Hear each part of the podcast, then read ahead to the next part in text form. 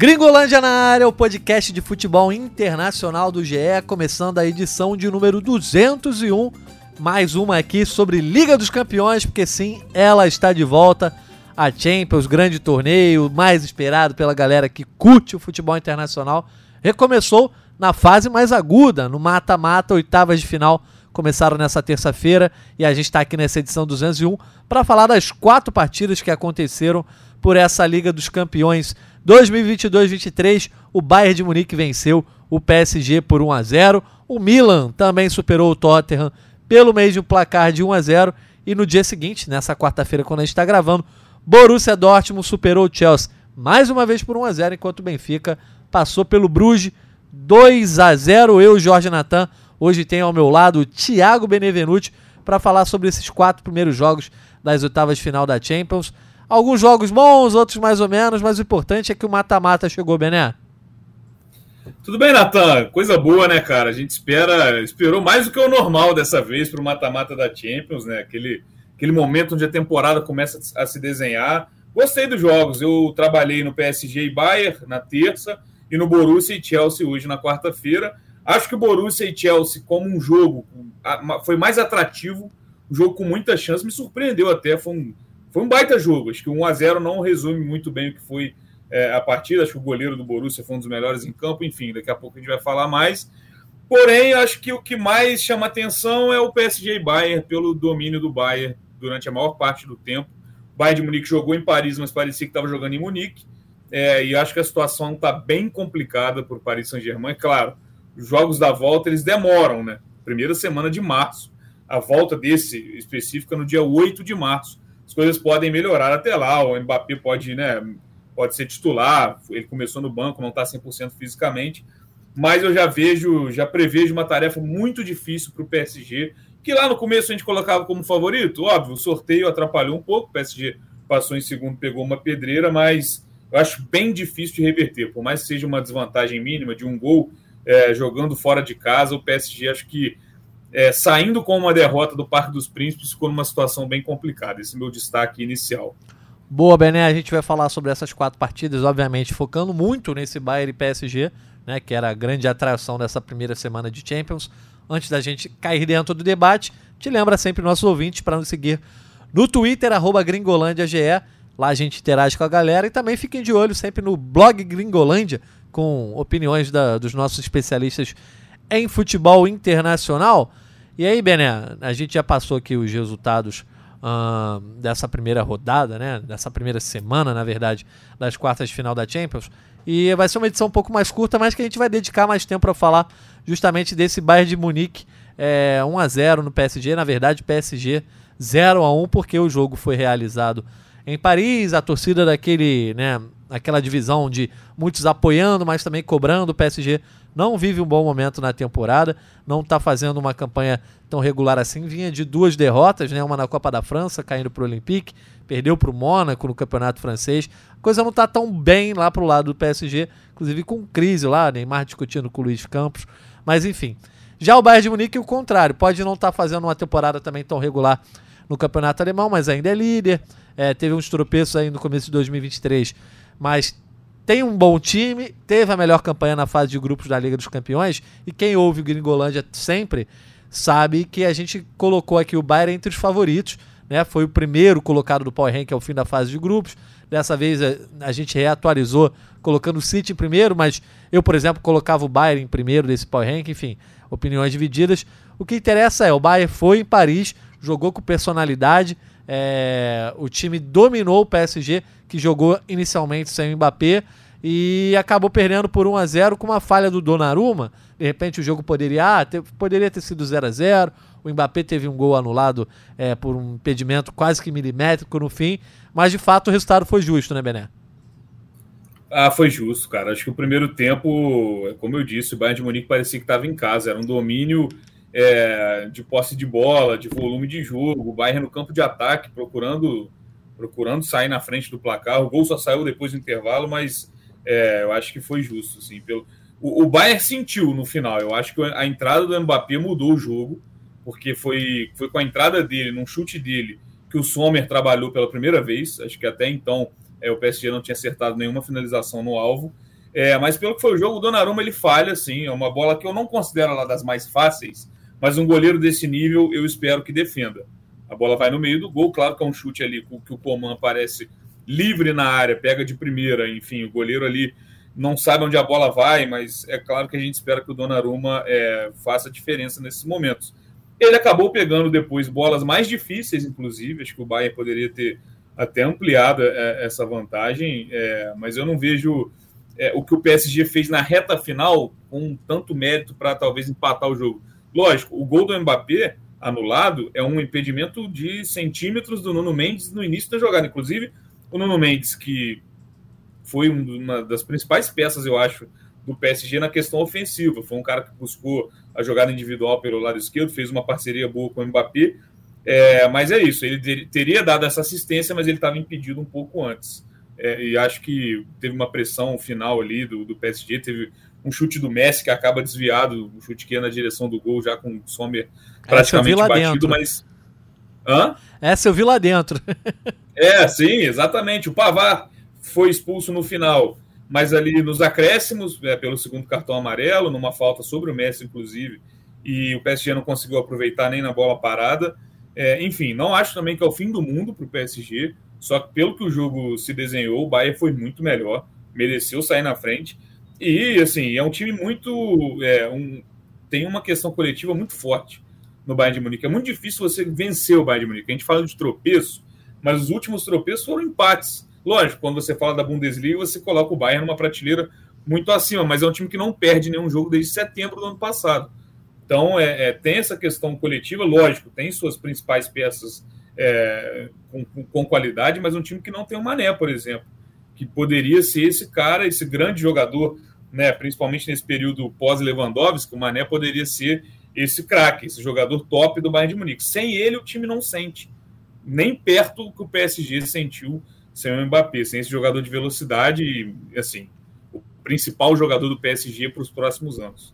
Pois é, Bené. E assim, o Bayern só venceu por 1 a 0 mas se você olhar o jogo inteiro, por exemplo, o Sérgio Ramos foi, para mim, um dos melhores em campo. Então, sim, o, o Bayern sim. a todo tempo trouxe muito perigo ali é, pro PSG, que você olha no geral, pô, o time que foi a campo com o PSG, Donnarumma, Hakimi, Marquinhos, Sérgio Ramos, Nuno Mendes, Verratti, Danilo Pereira, e aí você tem ali o, o, o, o Soler, que acabou jogando, né, junto com o, o, o Warren Zaire Emery, que acabou sendo é, um, reforço, um, é um reforço de última hora que parece estar abaixo do elenco, mas numa análise geral, é um grande time, tendo o Neymar e o Messi na frente, e você bota o Mbappé ali, pô, tá entre um, os grandes times do 1 ao 11 no mundo. Do outro lado tinha Sommer, Pavaro, Pamecano, Delite, Kimmich, Goretzka, Cancelo, Coman, Musiala, Sané Choupo-Moting. É, tem até mais craques do lado do PSG, mas o Bayern parece ser mais time do que esse time que vem sendo construído pelo Christophe Gauthier, que é, parece coletivamente ainda está muito abaixo do que se esperava para esse momento de temporada, né? Que era o momento da Champions, da virada de chave, teve a Copa do Mundo no meio, beleza, atrapalhou. Mas é, a gente colocava o Bayern como favorito pelo que mostrou e pelo time que é. Dentro do, do cenário geral, o Bayern tendo uma vantagem de 1 a 0 vai jogar ainda dentro de casa, lembrando que não tem mais essa questão do gol fora de casa, mas tem ainda o mano de campo, as torcidas que fazem muita diferença, e sendo mais time. Né? o, o jogo de volta é só em março, tá, é, é distante, mas também não dá para mudar um cenário tão grande nessa questão de formação. Uh, dá para dizer que o Bayern está com a vaga encaminhada, ou o poder de decisão de atletas como Messi, Neymar e Mbappé são, são elementos que deixam o jogo ainda muito, o confronto muito em aberto a favor do PSG? É, eu acho que tá, tá encaminhado, mas é, o Bayern precisa tomar cuidado, assim, porque é, eu acho muito improvável que a gente tenha um jogo onde o PSG jogue melhor que o Bayern de Munique, ainda mais jogando na Alemanha. Eu acho improvável, mesmo tendo todos os craques à disposição, por conta dessa questão do coletivo. O, o, por ser um time, o Bayern se deu ao luxo de ter o Thomas Miller no banco no jogo contra o PSG, uma coisa que a gente não esperava nas escalações prévias. E o PSG você ainda vê o Gautier experimentando nessa altura da temporada, é, de desfalque mesmo, de um time titular, só tinha o Mbappé. No meio-campo ali você não tinha você tem o Verratti, que teve um problema físico, mas enfim, o Soler não, era um, não é um jogador que é unanimidade nessa temporada, e o Zaire Emery, eu acho que é uma aposta, inclusive é, entrou para a história ali como o mais jovem a ser titular de um jogo de mata-mata da Champions. É, 16, 16 anos. anos. de idade. E você até bota numa frilha, até mostrou personalidade em alguns lances, mas você vê que o time não tem um, um, um padrão determinado ainda nessa altura do campeonato. É, o Vitinha, que foi titular em vários momentos, principalmente no começo da temporada, foi reserva. Então você vê um time que já, já tem o, o seu modelo de jogo bem determinado, jogadores que jogam juntos há muito tempo também, isso pesa demais no time do Bahia é, com reforços pontuais. É, o Sommer veio para ser esse substituto para o Neuer que está machucado.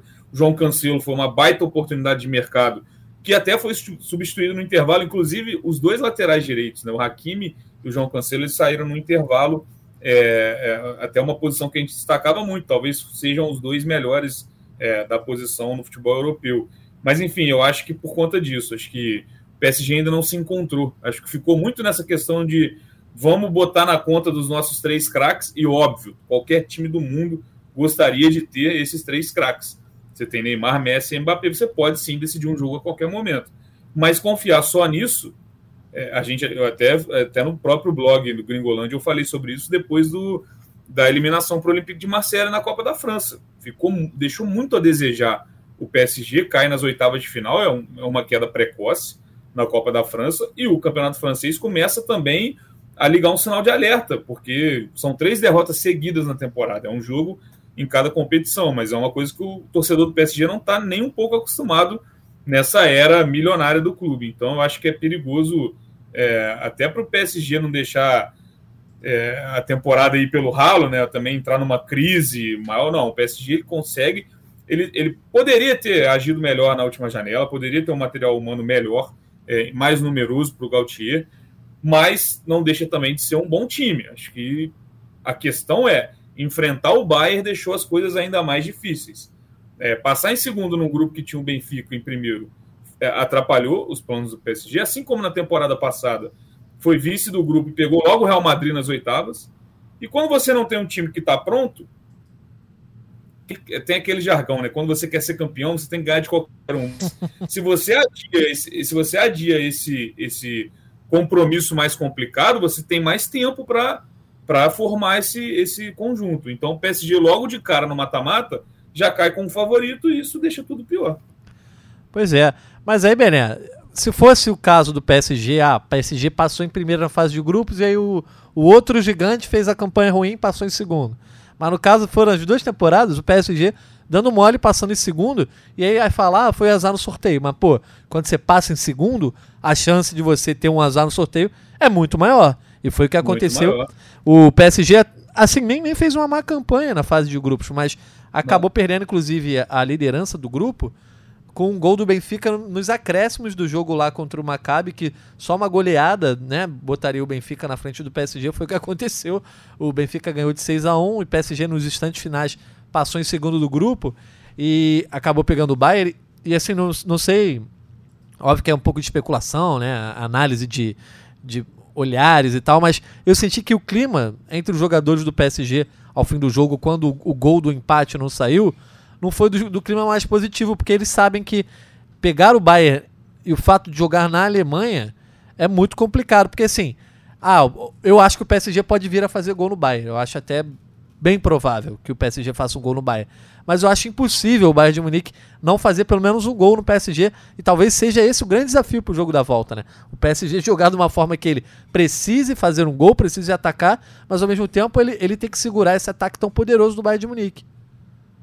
É, não, tudo indica que é mais provável é, uma vitória, uma nova vitória do Bayern do que uma vitória, do que uma remontada do PSG. E quando a gente olha para o nível de cada clube, no início da temporada, acho que as coisas deveriam estar mais equilibradas nesse momento. É, porque também o PSG não tem um reserva para quando. É lógico, ah, tem três craques, um sai, a coisa fica toda diferente, mas não é que é um, é o, é o Mbappé que sai, é o cara da velocidade, enfim, quando esse jogador não é, não está disponível, né? O Mbappé a gente esperava até que nem fosse relacionado para esse jogo. É, tudo indicava que o Mbappé, a lesão dele na, na coxa fosse mais longa a, a recuperação. você tem Neymar e Messi, eu senti muita falta de alguém para para ser esse jogador de velocidade, esse jogador é, vertical, né, nessa palavra que a gente gosta de usar. Enfim, acho que é, deixou a desejar na montagem do elenco, mas aí é um outro debate também. É, e lembrando, cara, acho que é, agora, depois é fácil falar, mas o Donnarumma é a, segunda, é a segunda temporada seguida que ele vai sendo um protagonista de um momento é, de eliminação do PSG. Claro, tem o segundo jogo, pode reverter, mas o Donnarumma no, contra o Real Madrid na temporada passada também num lance discutível, se foi pênalti, se foi falta ou não em cima dele, como o Benzema, né, num lance que o PSG tinha um confronto dominado, naquela ocasião sim o PSG tinha um time que estava embalado na temporada sim. e enfrentava um adversário também que, que não tinha é, esse, esse time montado como o Bayern tem, por mais que fosse o Real Madrid, acho que o Real Madrid no mata-mata do ano passado, do ano do título deles, não foi superior é, assim, dizendo no confronto, não foi tão superior como o Bayern costuma ser, esse Bayern. Então, acho que o Donnarumma também. Claro, não, não vou apontar um culpado, mas é, quando o goleiro deixa a desejar, as coisas que já não estão dando certo tendem a piorar. Perfeito. Acho que então a gente comentou bastante aí sobre PSG e Bayern de Munique. Como o Bené já falou, a partida da volta é lá no dia 8 de março, sempre às 5 da tarde, então a gente vai aguardar esse jogo. Na terça-feira também rolou um Tottenham e Milan, então vamos passar rapidamente por essa partida, porque o Milan consegue é, um grande resultado, tudo bem, jogava em casa, mas é, venceu um Big Six uh, da Premier League. Não é para qualquer equipe, e o Milan tão tradicional na Champions é legal, né? O Milan ter vencido uma partida de mata-mata e de repente chegar a classificar para as quartas de final. O Tottenham vai jogar em casa na volta, Bené. É, é, o, qual quão grande é essa campanha, a campanha não, essa vantagem construída pelo Milan no jogo de ida com o gol do Brahim Dias logo no começo do jogo. É, isso aí, esse jogo eu acho que está muito mais aberto, obviamente, o Tottenham joga em casa na volta e, e é um confronto onde antes da bola rolar eu coloco bem mais, é, eu acho que o Tottenham tem bem mais elenco pra, do, do que o Milan, mas é legal, cara, ver o Milan de volta ao mata-mata de Champions. Se eu não me engano, a última vez tinha sido 2014. É, muita gente vê. Tem gente que, que ouve o Gringolândia, né? Dependendo da idade, que a gente tá velho, né, Natan? É, esse pessoal mais jovem vê o Milan. O Milan vai para as quartas de final, gente. O Milan é gigantesco. É. O, o, errado, o diferente foi o que aconteceu nos últimos oito, sete anos. O Milan tem sete títulos de Champions League. É, durante muito tempo foi frequente em decisões. Estou é, pegando aqui. A última participação do Milan em mata-mata de Champions tinha sido em 2014, na temporada 13-14 é, onde se despediu com um placar agregado de 5 a 1 é, é, negativo né, contra o Atlético de Madrid nas oitavas de final. Então, o Milan participar de um mata-mata e sair na frente, pra, até para a questão anímica também do time que já viu o título italiano muito distante nessa temporada, o Napoli já, já abriu uma vantagem muito considerável.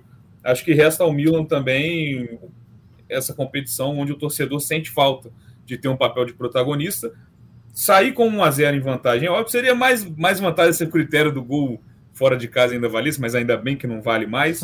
Acho que está muito aberto, mas o Milan mostrou que tem jogo, que não é porque está enfrentando um time inglês, que no papel, como eu disse, é mais forte, é, enfim, que, que também é um vira também uma zebra. Acho que dá para dá para a gente colocar um equilíbrio nesse confronto também. Eu continuo, se fosse apostar, eu acho que o Tottenham tem, tem time para reverter essa situação.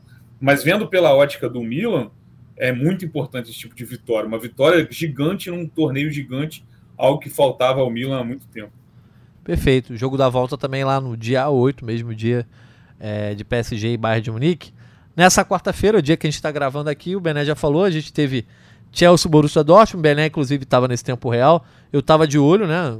Bem de olho nesse jogo, mas estava fazendo o tempo real de Arsenal e Manchester City, inclusive um jogão na Premier League. No destaque final a gente pode até dar uma comentada sobre essa partida, já que esse é o episódio da semana e a gente não vai ter outra oportunidade para falar desse jogaço que a Premier League foi bem, bem danadinha, né? Colocou bem na hora ali da, da rodada da Champions e. É, tive que botar o tablet aqui de um lado, o computador do outro, a televisão Pois é. Não pode perder nada, né? Ficar de olho em tudo e, e assim, cá entre nós, o, o jogo do, da Premier League era mais jogaço do que os jogos da Champions, mas de fato na Champions rolou uma partida entre, entre Chelsea e Borussia Dortmund, né? O, o Borussia Dortmund acabou levando a vitória também jogando dentro de casa, então é, o único time que jogou em casa e perdeu foi o PSG e o Bruges, na verdade, né? O Bruges também foi derrotado é, fora de casa pelo Benfica.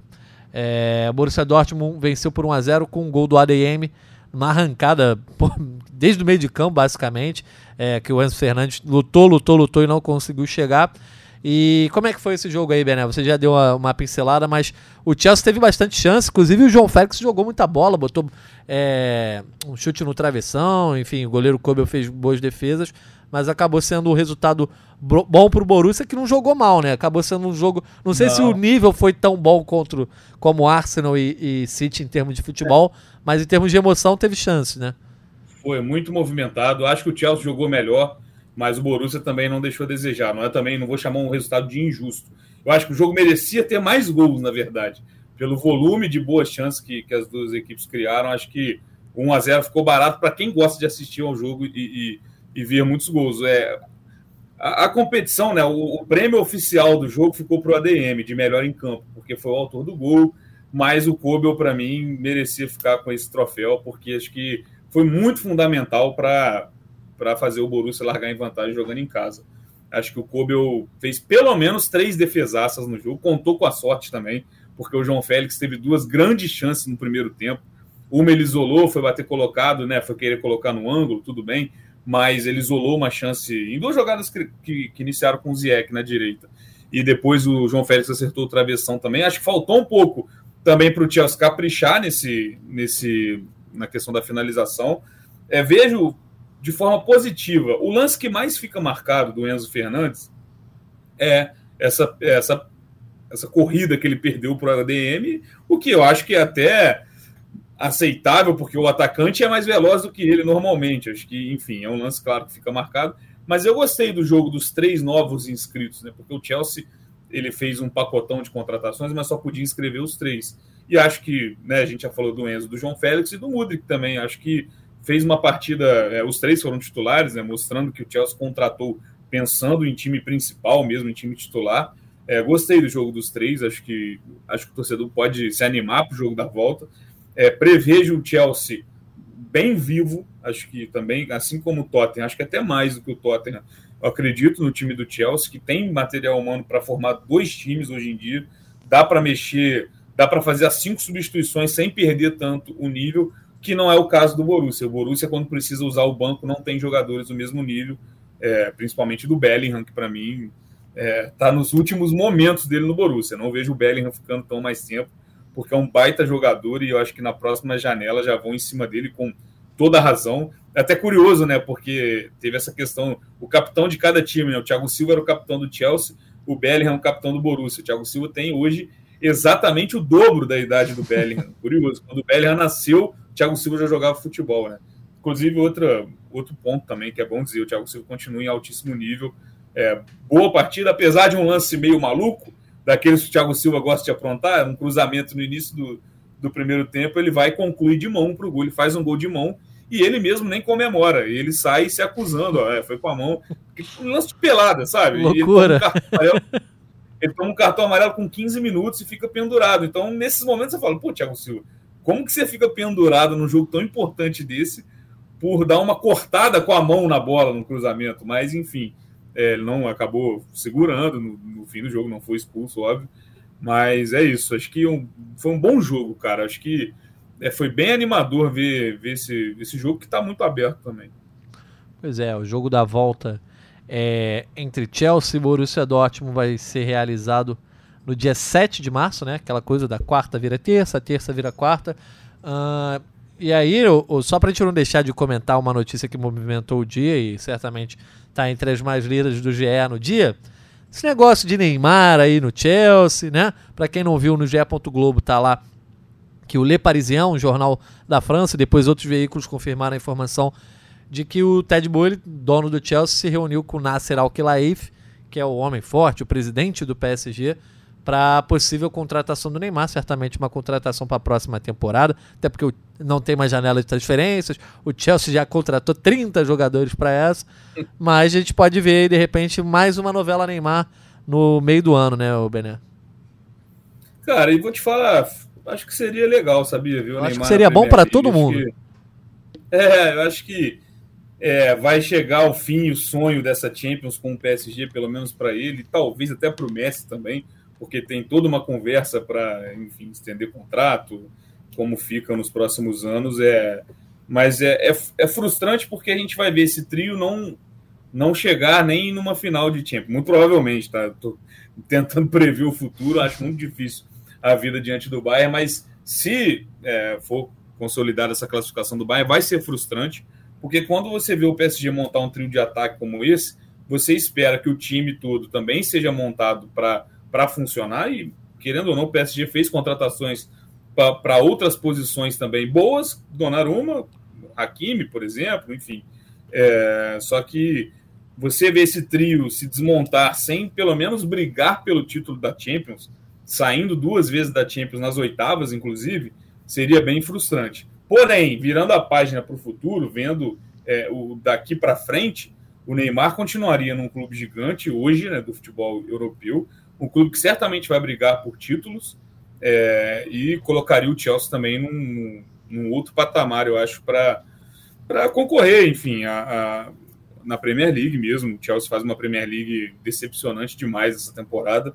Acho que seria bom para todo mundo. Acho que o Neymar respiraria novos ares, Chelsea ganharia um cracaço e o PSG também virava a página de um momento que onde ele foi soberano no, soberano no país, que já era esperado, mas não conseguiu é, o sonho né, do título inédito da Champions.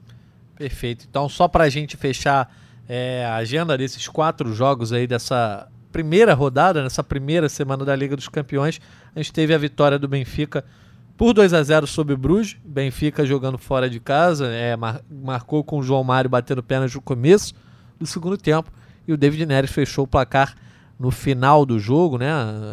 Entrou ali no segundo tempo e, e conseguiu balançar a gente. Então o Benfica que a gente comentou até no, no último podcast que era meio que obrigação passar pelo Bruges, né? E, e, o Bruges, apesar de ter feito uma boa campanha, ter sido uma das sensações é, da fase de grupo, a gente sabia que não iria muito longe.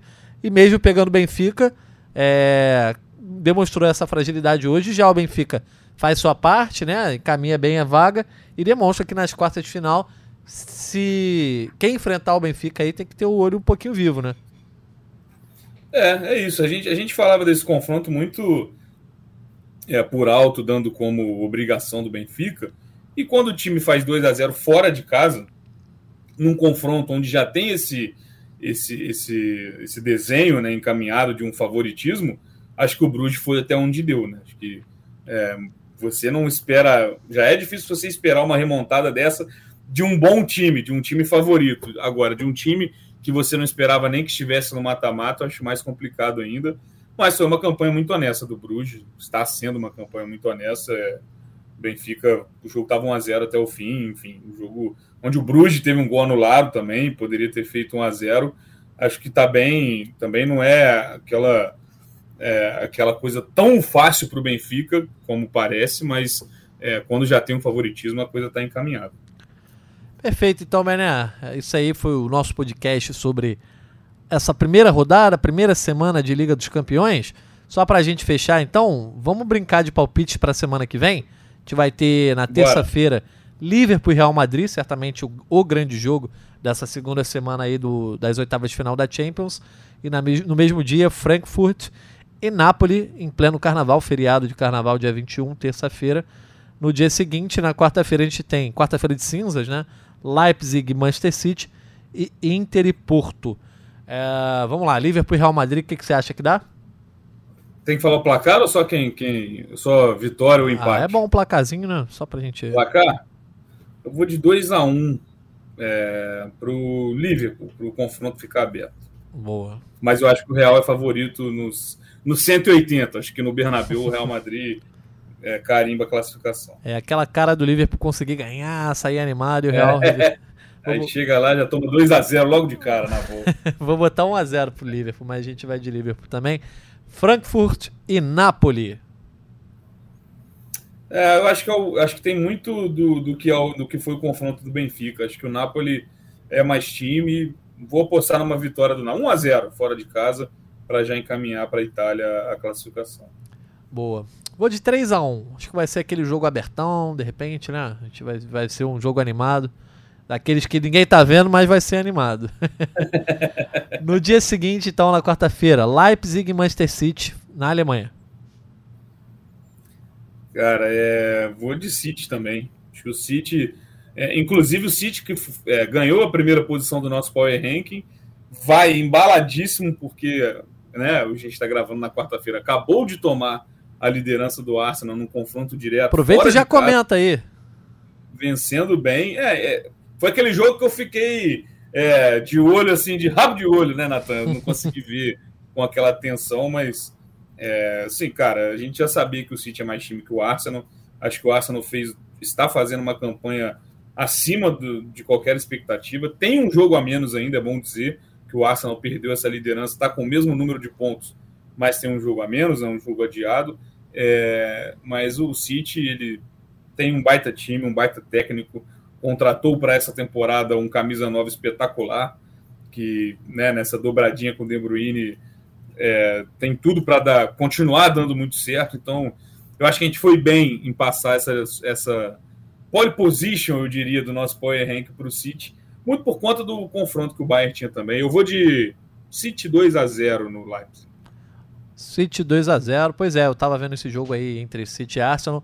O Arsenal, o City meio que abriu mão. O Guardiola hoje foi um tanto quanto resultadista, assim, eu achei correto. Eu, às vezes, já critiquei o Guardiola para aquele overthink, né? Às vezes, né, tem umas ideias meio mirabolantes. Não que, não que não tenha tido, mas no último jogo jogou com o Bernardo Silva meio de lateral esquerdo, dessa vez a mesma coisa, mas foi bem resultadista, deixou a bola com o Arsenal, deixou o Arsenal dominar mais o jogo, mas teve um time bem compacto e bem certeiro, né? Abriu o, placar com, com o erro defensivo do Arsenal, soube dominar é, soube aproveitar as chances e, e, incomodar o Arsenal nos momentos certos. Uma grande vitória fora de casa. Que, beleza, toma a liderança, tem isso do, do Arsenal ter um jogo a mais, a menos, mas animicamente eu acho que muda bem o cenário do campeonato, né? É, o City Sim. de novo tá ali, a, a, pressão até o Arsenal fazer o jogo adiado é, vai, vai ser pro lado do Arsenal também. E eles dois têm um confronto é, direto lá um em abril. Confronto direto, é isso. Exato, e aí a gente vai vendo como vai ficar. E até o Manchester United pode se animar, né? Porque tá a cinco pontos aí agora do líder, que é o City, né? E dependendo do, dos tropeços, o United continuar jogando bem, quem sabe dá para sonhar.